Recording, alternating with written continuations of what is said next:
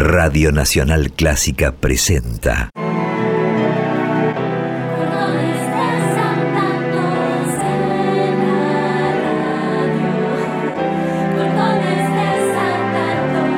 Clásicos desatados.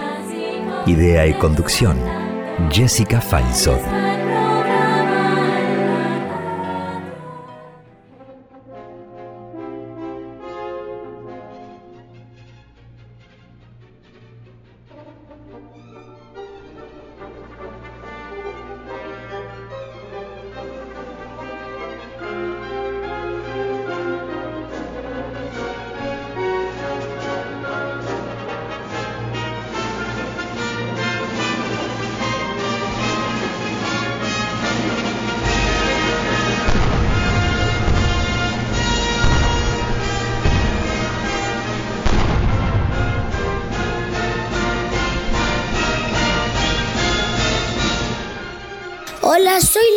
Tercer grado de la banderita. Hoy les voy a contar qué pasa en una guerra.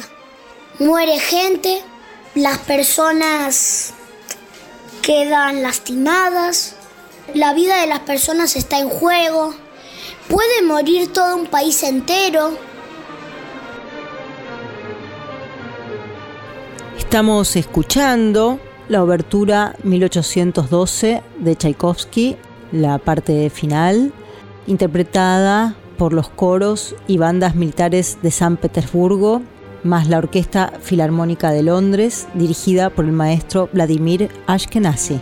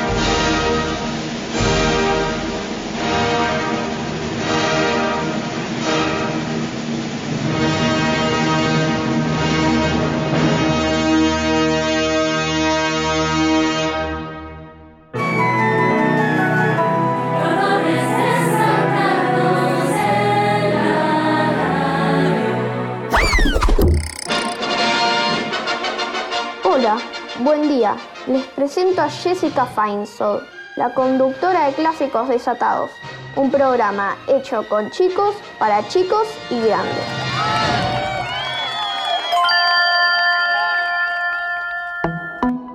Hola, ¿qué tal? ¿Cómo están? Hoy estamos aquí nuevamente con Clásicos Desatados, con un programa donde hablaremos de la guerra y de la paz, del arte de la guerra Recordaremos la precisa y filosa entrevista que le hicieron los periodistas de Cordones Desatados al tenor y excombatiente de Malvinas, Darío Volonté, al pedagogo italiano Francesco Tonucci, quien recordará sus juegos durante la guerra. Tendremos el testimonio de un maratonista que fue 15 veces a correr a las islas. Hoy, hace 41 años atrás, el gobierno militar de Argentina iniciaba una guerra con Inglaterra para recuperar las Islas Malvinas. Hoy nos sumergiremos en los vericuetos de la guerra y la paz. Quiero agradecer especialmente a nuestro general del sonido, a Diego Rosato, a Martín Gulish, a Raquel Gorosito, a Gustavo Mainetti, a Úrsula Hahn, a Silvia Vilches, directora de la Escuela La Banderita, a Darío Volonté, a Marcelo de Bernardis, a Jorge Luján, a mi amor, a mis amigos, a mis hijos, a los periodistas de Cordones Desatados y especialmente a ustedes, los oyentes.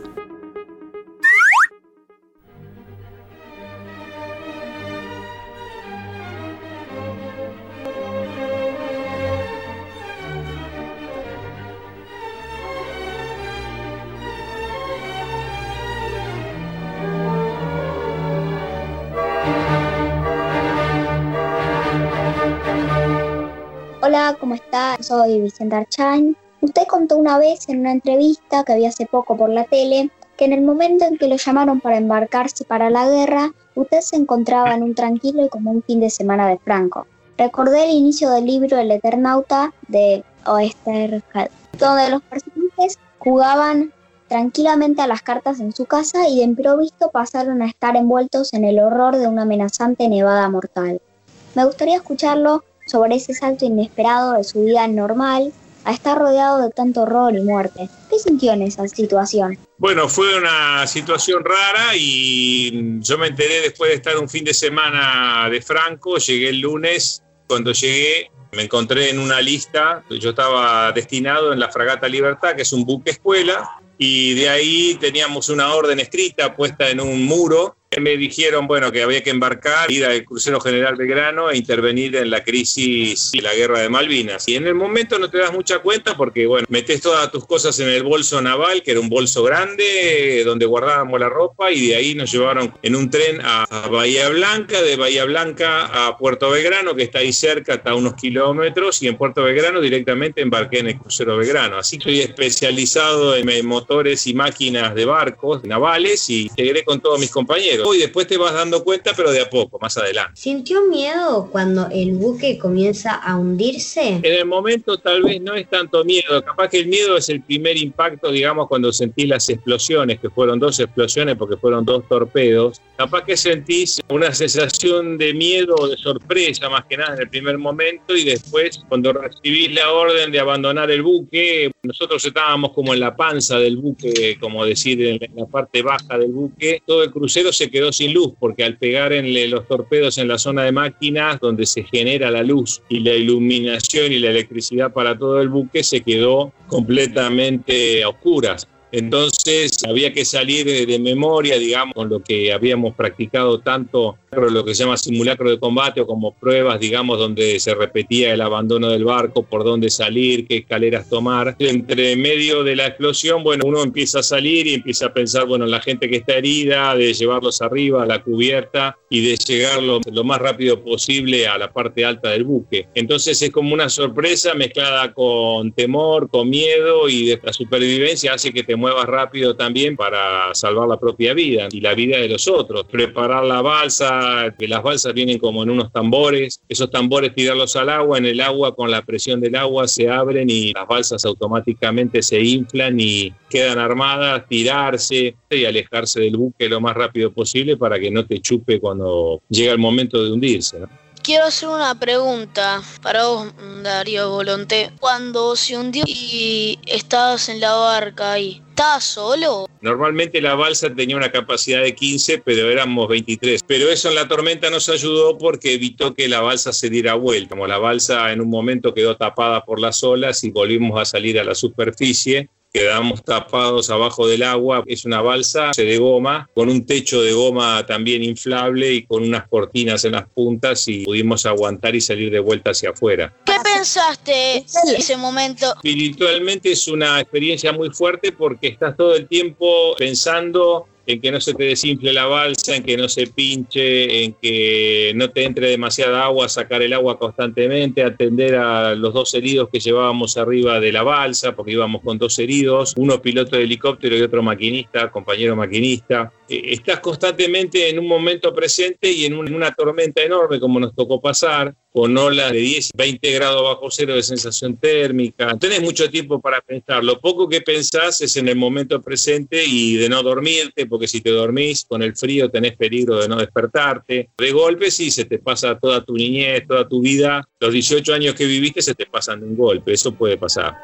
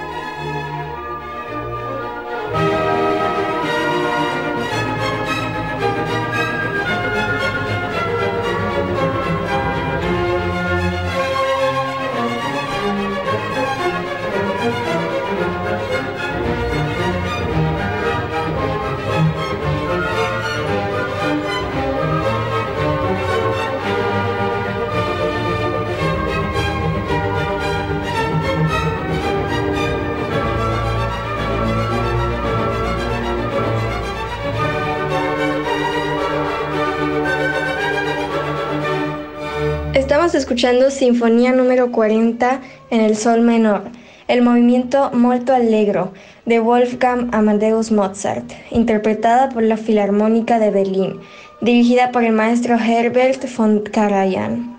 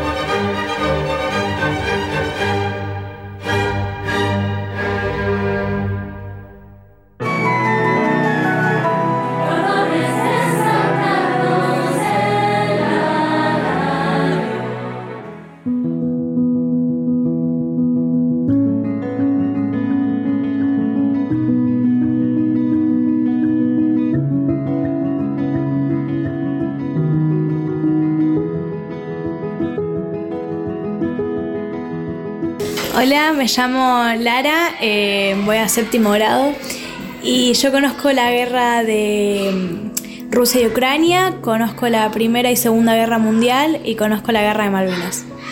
Y mi opinión sobre las guerras es que peleando no, no solucionas nada, cuando tranquilamente puedes llegar a un acuerdo.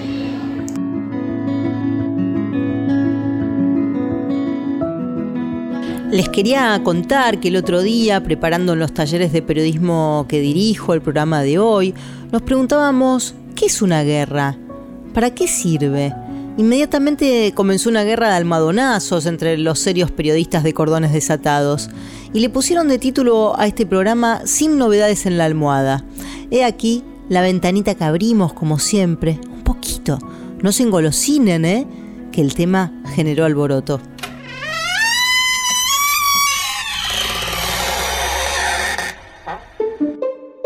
Ustedes qué es la guerra? La guerra es dos países que entran en un conflicto diplomático o armado. Si es diplomático, cortan relaciones económicas o todo así. ¿Y qué es diplomático? ¿Qué Ah, quiere decir? diplomático es como sin, es como sin armas. O en una guerra es como sin armas, pero cortan relaciones. Como la Guerra Fría. Sí, la Guerra Fría no era tan diplomática, obviamente. No, si la Guerra Fría era diplomática, en las armas de la Guerra Fría fueron, es- me parece, acá no sé, me parece que fueron Estados Unidos, Vietnam, no Estados Unidos. Estados Unidos. Oh, ¿Pero qué era una guerra fría? Es como que en cualquier momento parecía que se iban a cagar a piñas, pero nunca. Pero sí se quedaron. Pero nunca hubieron muertos en la Sí. Guerra Fría.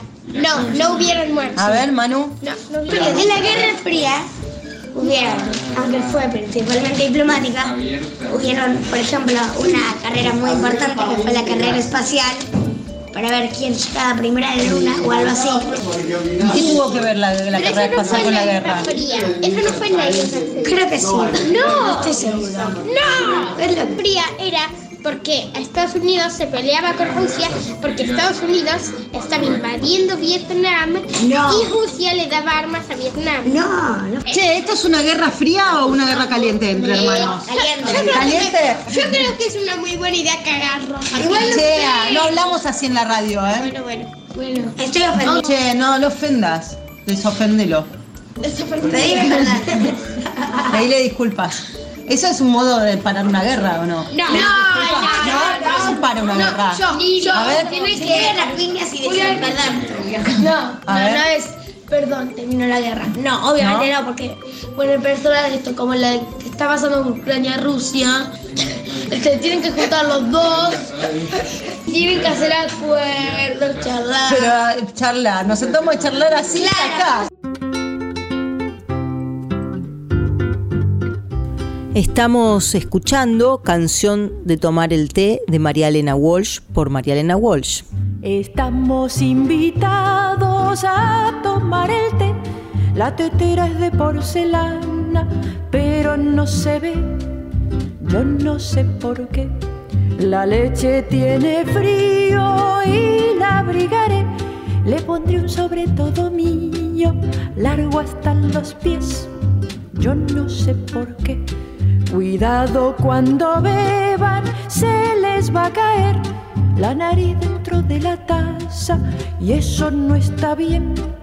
Yo no sé por qué. Detrás de una tostada se escondió la miel, la manteca muy enojada, la retó en inglés. Yo no sé por qué.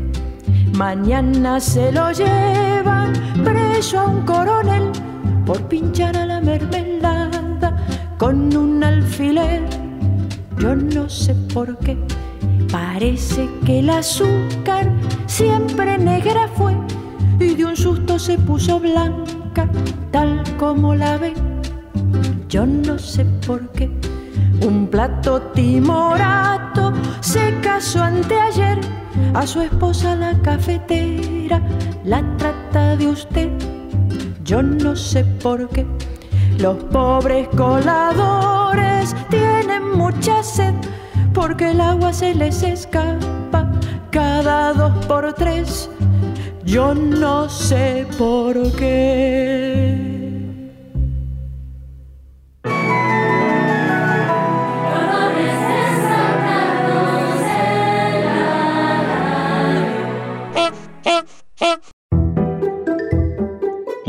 Tardes, Jessica, ¿cómo estás? Es un gusto saludarte a vos y a la audiencia. Soy Marcelo de Bernardis para contarte que el domingo 12 de marzo se llevó a cabo una nueva edición del maratón en las Islas Malvinas, con un clima muy benigno para correr. Participaron 40 mm, hombres y 7 mujeres. El triunfo lo tuvo un sudafricano y en la categoría damas venció una británica. Y como siempre hicimos todas nuestras actividades posteriores en la visita de los montes, en donde también fuimos, como todos los años, a rendir honores a nuestros caídos en el cementerio de Darwin. Y en lo personal para mí fue muy significativo este año porque fue la primera vez que lo pude hacer en carácter de oficial de reserva del ejército, así que en ese saludo militar está implícito el respeto de un soldado a un héroe de la patria. Bueno, te mando un fuerte abrazo, saludos a todos los oyentes que nos cuentes qué te parece el programa, que nos envíes sugerencias y también invitarte a jugar con nosotros a ser periodista. Escribinos a periodismoporchicos.com o a nuestro WhatsApp 54911 2576 4249.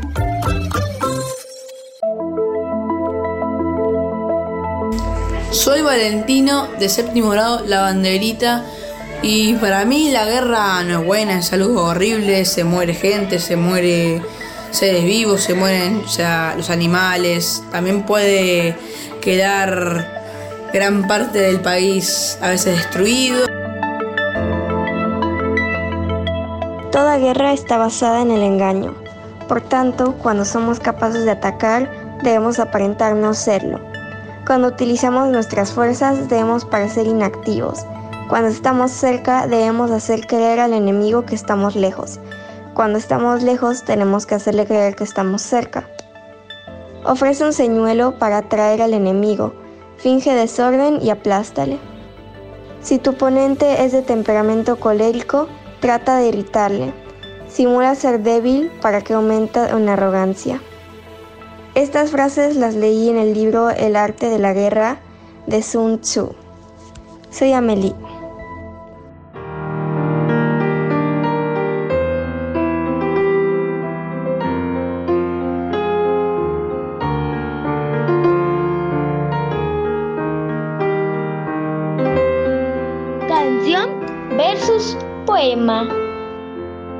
Jorge Luján.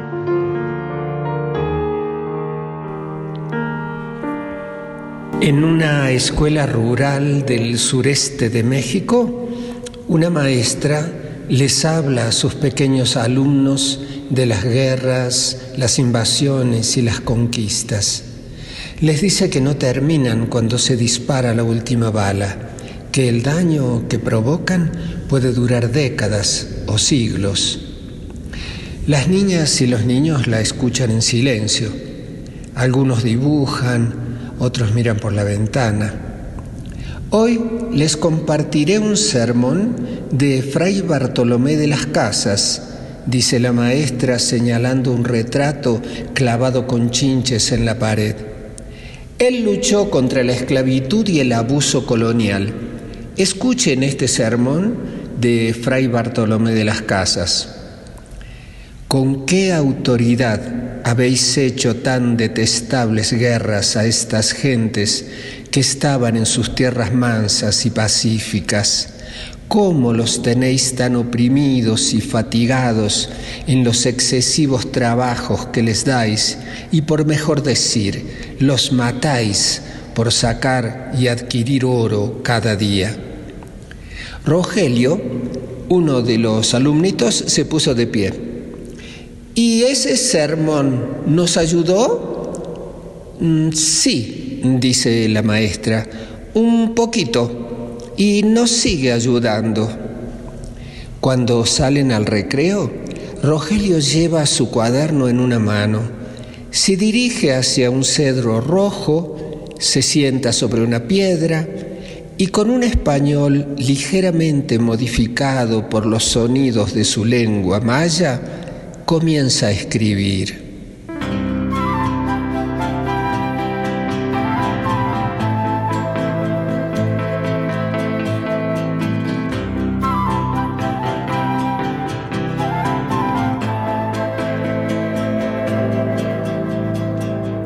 Padre Fray Bartolomé, nosotros indios Chamula Sinacanta Oxchup Tenejapa, sos nuestro abuelo.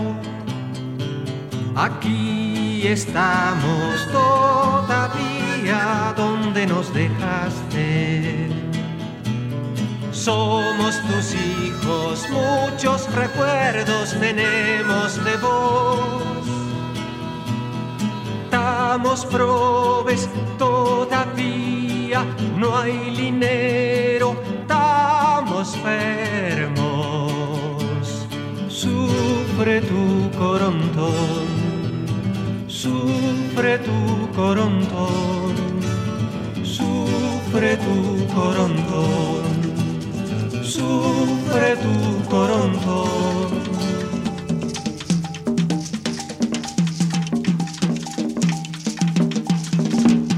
Fray Bartolomé, nosotros indios, Yamula Sinacanta, Okchuk Tenejapa, sos nuestro abuelo.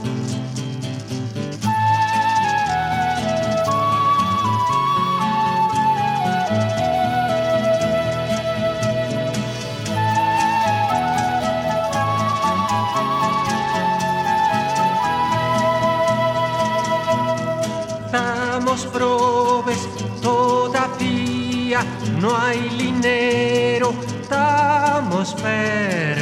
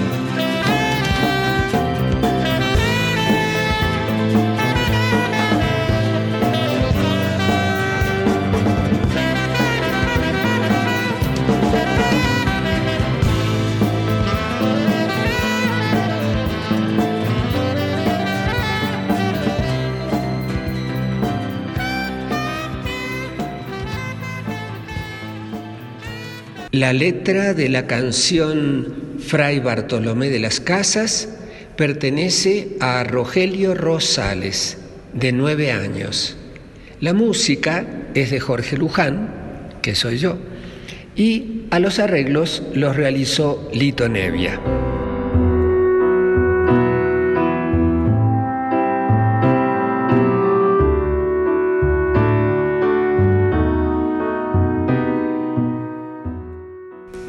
Nos internemos en la selva lacandona, en la frontera de México con Guatemala. Entre el graznido de los tucanes pico de iris y de los guacamayos escarlatas, se oye el silbido de una flauta de barro. Una niña camina tranquila y la sopla. A su alrededor saltan los monos araña, rugen los ocelotes, un águila arpía grita y se desplaza sigiloso un jaguar. De pronto, una ramita se quiebra. La niña da un ligero brinco y cambia de sendero sin quitar la flauta de sus labios. Unos llevan fusiles en las manos, tú llevas una flauta, una flauta Oh pequeña, la vida es salvaje afuera de la selva. Este poema pertenece al libro Un ángel todavía, escrito por mí, ilustrado por Paloma Valdivia y publicado por Lo que leo. Y así llegamos al final de esta entrega de canción versus poema. Un agradecimiento especial para las niñas Divana y Yaretsi que grabaron los saludos de inicio y despedida.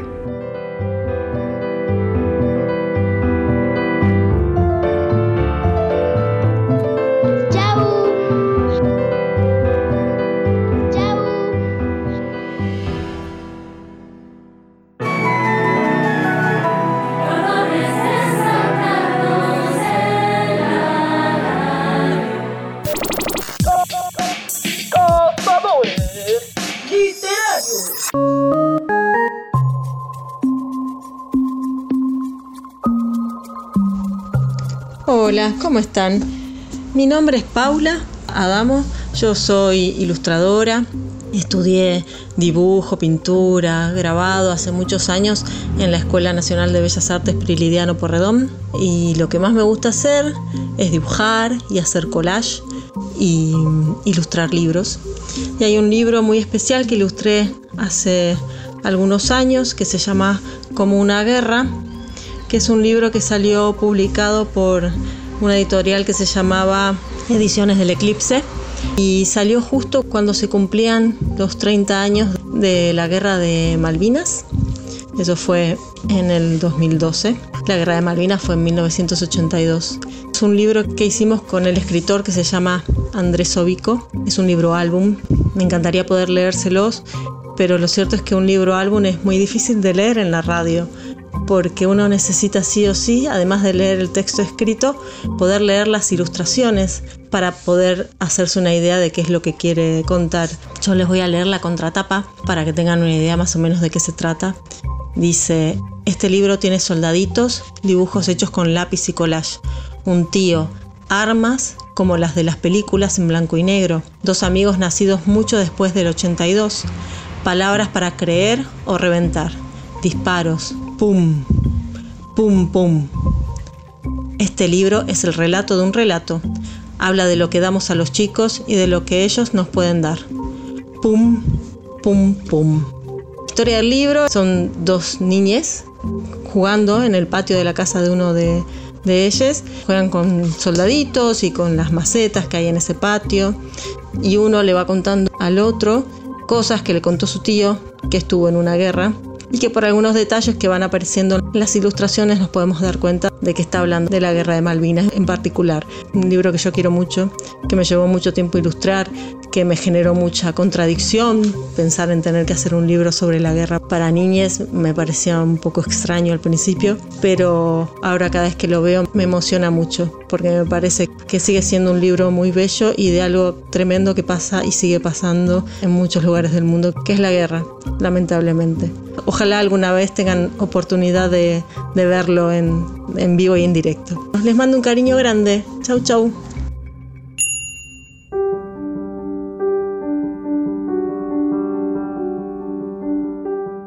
Hola, ¿cómo están? Yo bien, soy Vicente Archain. Espero que disfruten este poema. Tristes guerras, si no es amor la empresa. Tristes, tristes, tristes armas, si no son las palabras. Tristes, tristes, tristes hombres, si no mueren de amores. Tristes, tristes. De Miguel Hernández, de su libro Cancionero y Romancero de Ausencias.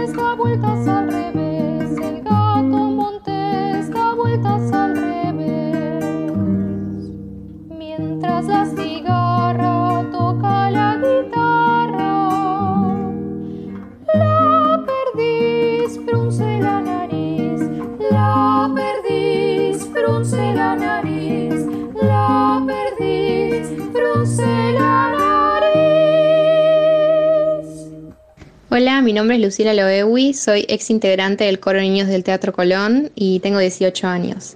La canción que escucharon es Mientras la cigarra de Judith Akoshki.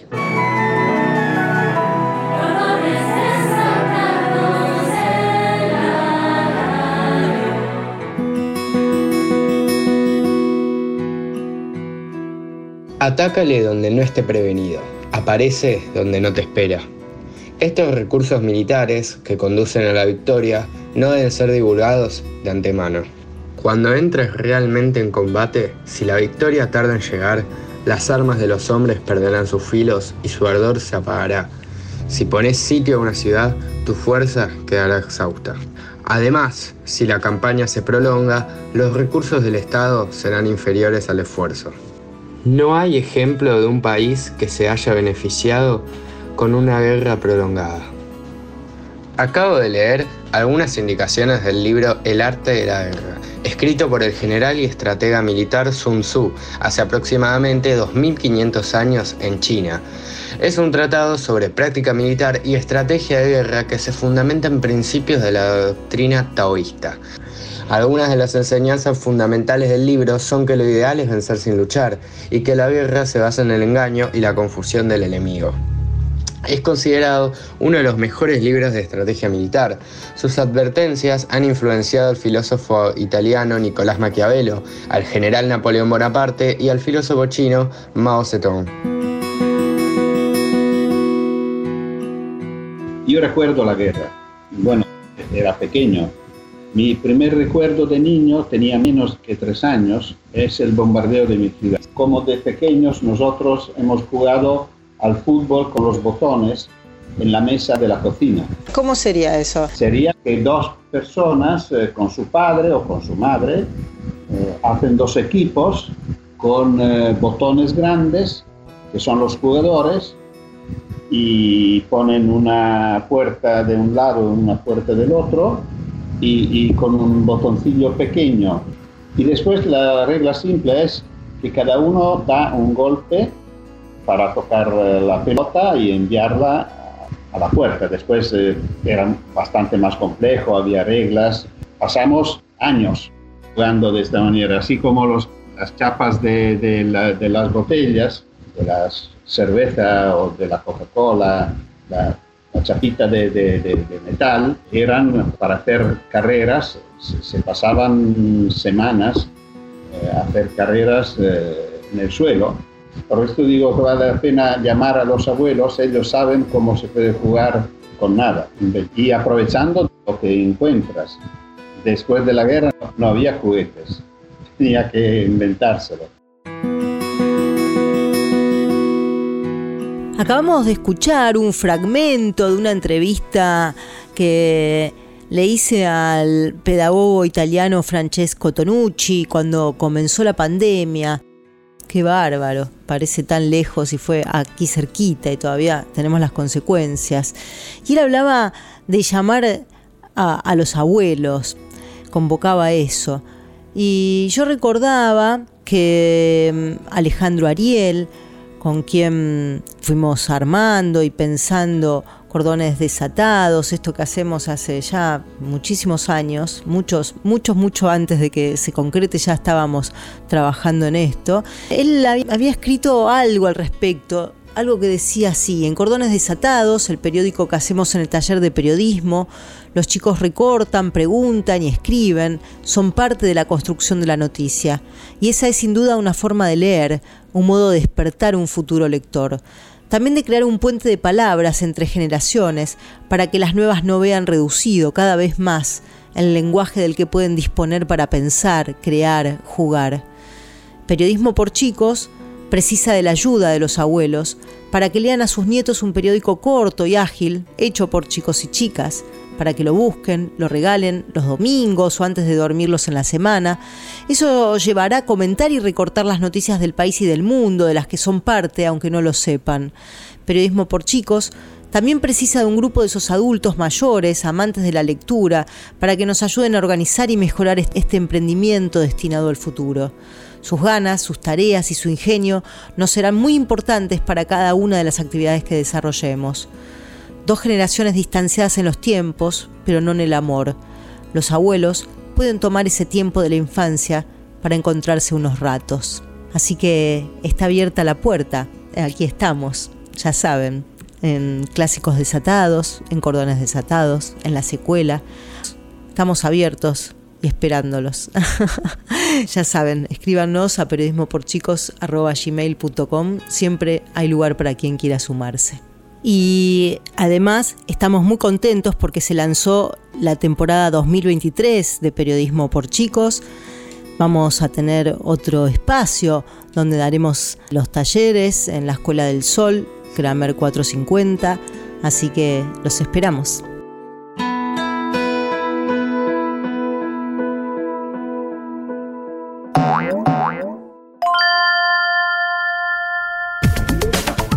Desatados te invita a que nos envíes un mail a periodismoporchicos.com, Instagram Periodismo por Chicos o a nuestro WhatsApp 54 911 2576 4249.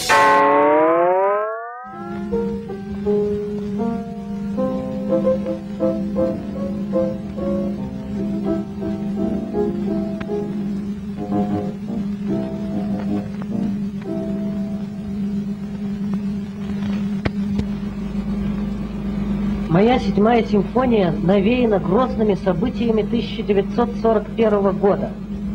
Нашей борьбе с фашизмом, нашей грядущей победе над врагом, моему родному городу Ленинграду я посвящаю это сочинение. Сейчас я сыграю отрывок из первой части седьмой симфонии.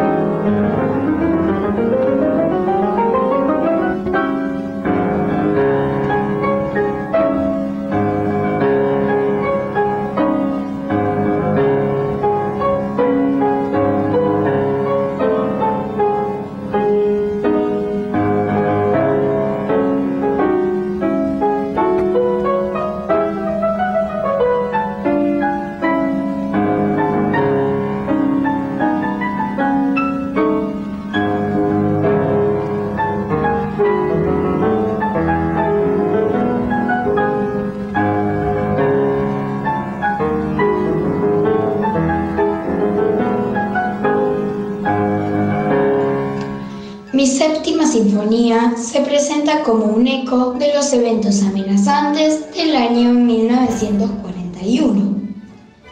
Dedico esta composición a nuestra guerra contra el fascismo, a nuestra próxima victoria sobre ese enemigo, a mi ciudad natal de Leningrado. Ahora voy a tocar un extracto de la primera parte de la séptima sinfonía, dijo Dmitri Shostakovich antes de tocar la obra que acabamos de escuchar en plena guerra. El sitio de Leningrado fue una acción militar de la Alemania nazi durante la Segunda Guerra Mundial para tomar rápidamente la ciudad de Leningrado. Entre el 8 de marzo de septiembre de 1941 y el 27 de enero del año 1944, los habitantes de Leningrado estuvieron rodeados por los ejércitos del Tercer Reich y de Finlandia, y sin manera de recibir provisiones del exterior, más de un millón de personas murieron en el asedio. La mayoría de ellos eran civiles. Sin embargo, los soviéticos opusieron una intrincada defensa y camuflaron edificaciones históricas con redes que impedían determinar su perfil. En enero de 1944, los soviéticos consiguieron romper el asedio y abrir el cerco del ejército alemán. Y entre marzo y junio lograron expulsar definitivamente de los alrededores de la ciudad, tanto a los alemanes como a los finlandeses. Soy Natalia Kaslauskas, arroba natalia.violinista. Tengo 12 años y soy una periodista desatadísima. Adiós.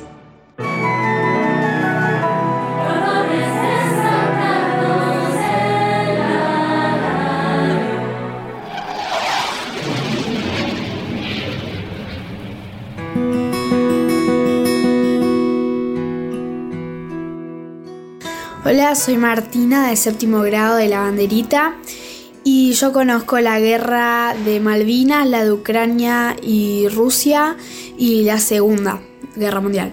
Pienso que con una guerra no solucionamos nada ya que se puede solucionar problemas de otra manera y no está bueno que muera la cantidad de gente que muere en una guerra.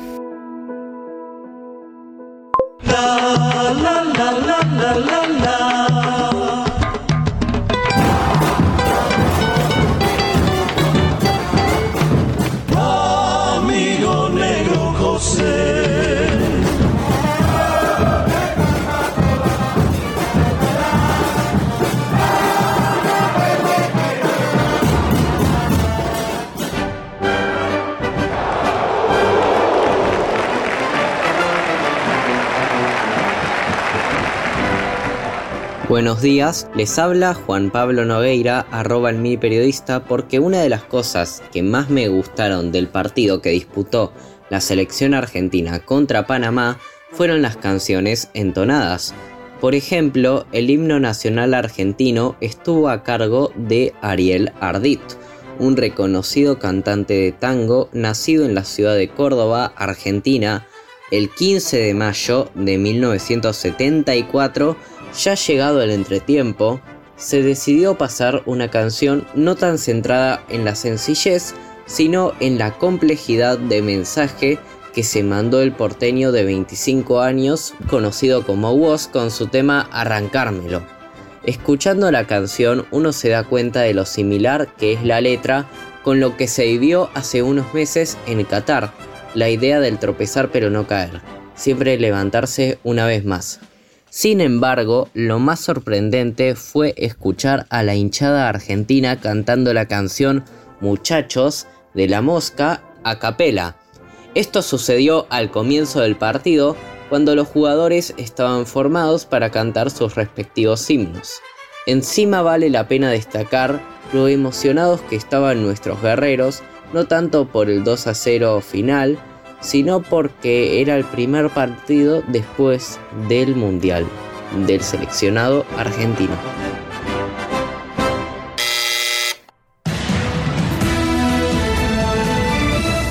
Ahora presentaremos las noticias internacionales. Hola, soy Isabela, tengo 11 años y vivo en Inglaterra. El domingo pasado cambiamos los relojes una ola alirante para aprovechar más la luz del sol. Se llama British Summertime. Bueno, pues besos a todos. Bye bye. Hola, yo soy Sofía y yo vivo en Inglaterra. Yo estoy exclusiva para boldones desatados. Cuando es primavera acá, es otoño en, en Argentina. Son hermosas las flores acá. Tenemos flores en las casas y también afuera de las casas flores, muchas, muchas flores. Me encanta porque son hermosas y tienen muchos colores. También yo amo el sol que tenemos en primavera porque estoy muy frío acá y cuando es primavera el sol está afuera y yo puedo estar más caliente. En otoño están todos los colores y un poquito amarillo, un poquito verde, un poquito rojo. Y cuando es primavera son verdes. Y eso es todo que amo de la primavera. En inglés eso es spring. Adiós. No se vayan. Es el momento de nuestra sección quizás más esperada. Cazadores de chistes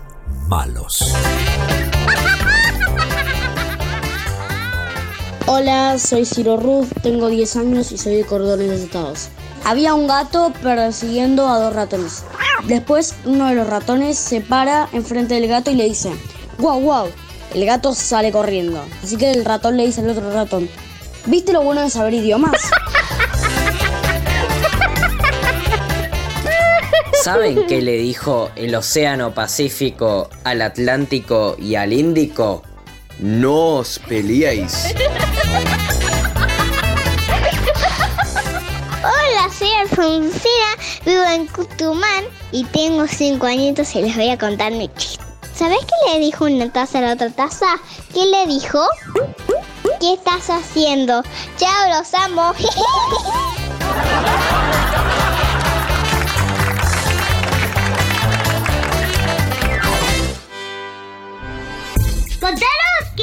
pareció el programa o dejaros tus sugerencias. Escribiros a periodismo por chicos arroba gmail.com o enviarnos un WhatsApp al 11257642249. Cuida bien al niño, cuida bien su mente, sol de enero, dale un vientre blanco, dale tibia leche de tu cuerpo. Todas las hojas son del viento, ya que las mueve hasta en la muerte. Todas las hojas son del viento, menos la luz del sol, menos la luz del sol.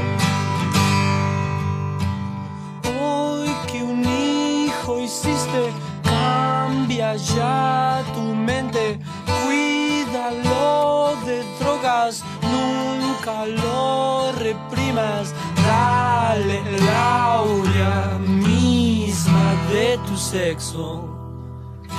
Todas las hojas son del viento, ya que las mueve hasta la muerte. Todas las hojas son del viento, menos la luz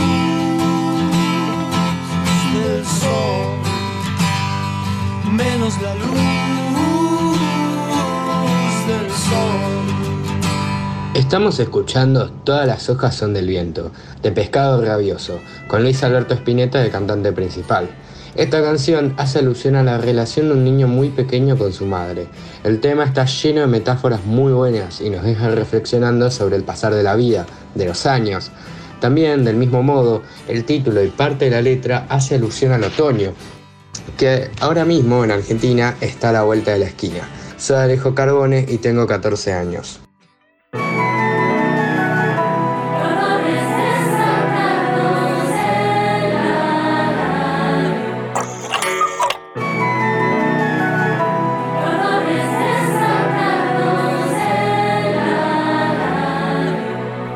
Días, soy oyente del programa, me encanta, pese a que hace tiempo que dejé de ser niña o adolescente. Les he escrito antes, pero no me cansaré de decir que son uno de los mejores programas de radio que escuché. Y he escuchado muchos, porque soy fanática de la radio. Hoy me encantó el recuerdo del nene que contaba la noche perfecta con sábanas limpias, fideos y tormenta. Me hizo imaginarlo todo.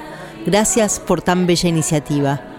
¿Dónde se puede conseguir la secuela, el periódico una vez que salga y cordones desatados? Abrazo grande, Camila Gutiérrez de Villa del Parque, apasionada por la radio desde siempre. Muchas gracias y abrazos. Muchas gracias Camila, bellísimo mensaje, te agradezco enormemente. Ya en breve estará la secuela y, luego Cordones Desatados en la calle. Escríbanos a periodismoporchicos.gmail.com y les contamos dónde se puede conseguir, dónde estará la distribución. Hoy fue un programa conmovedor sin duda. Nos vamos atravesados por estos relatos y por las diferentes miradas sobre la guerra y la paz. Quiero saber qué les pasó a ustedes, qué sintieron, qué preguntas se abrieron para alumbrar el horizonte. Como ya saben, pueden encontrar nuestros programas en Spotify, en nuestro podcast Clásicos Desatados. Nos pueden seguir en nuestras redes sociales, Instagram, Facebook y en nuestro canal de YouTube de Periodismo por Chicos. Cuídense mucho y estén con sus seres queridos del mejor modo posible. Deseo que la paz se reencuentre con cada uno. Muchas gracias. Un beso.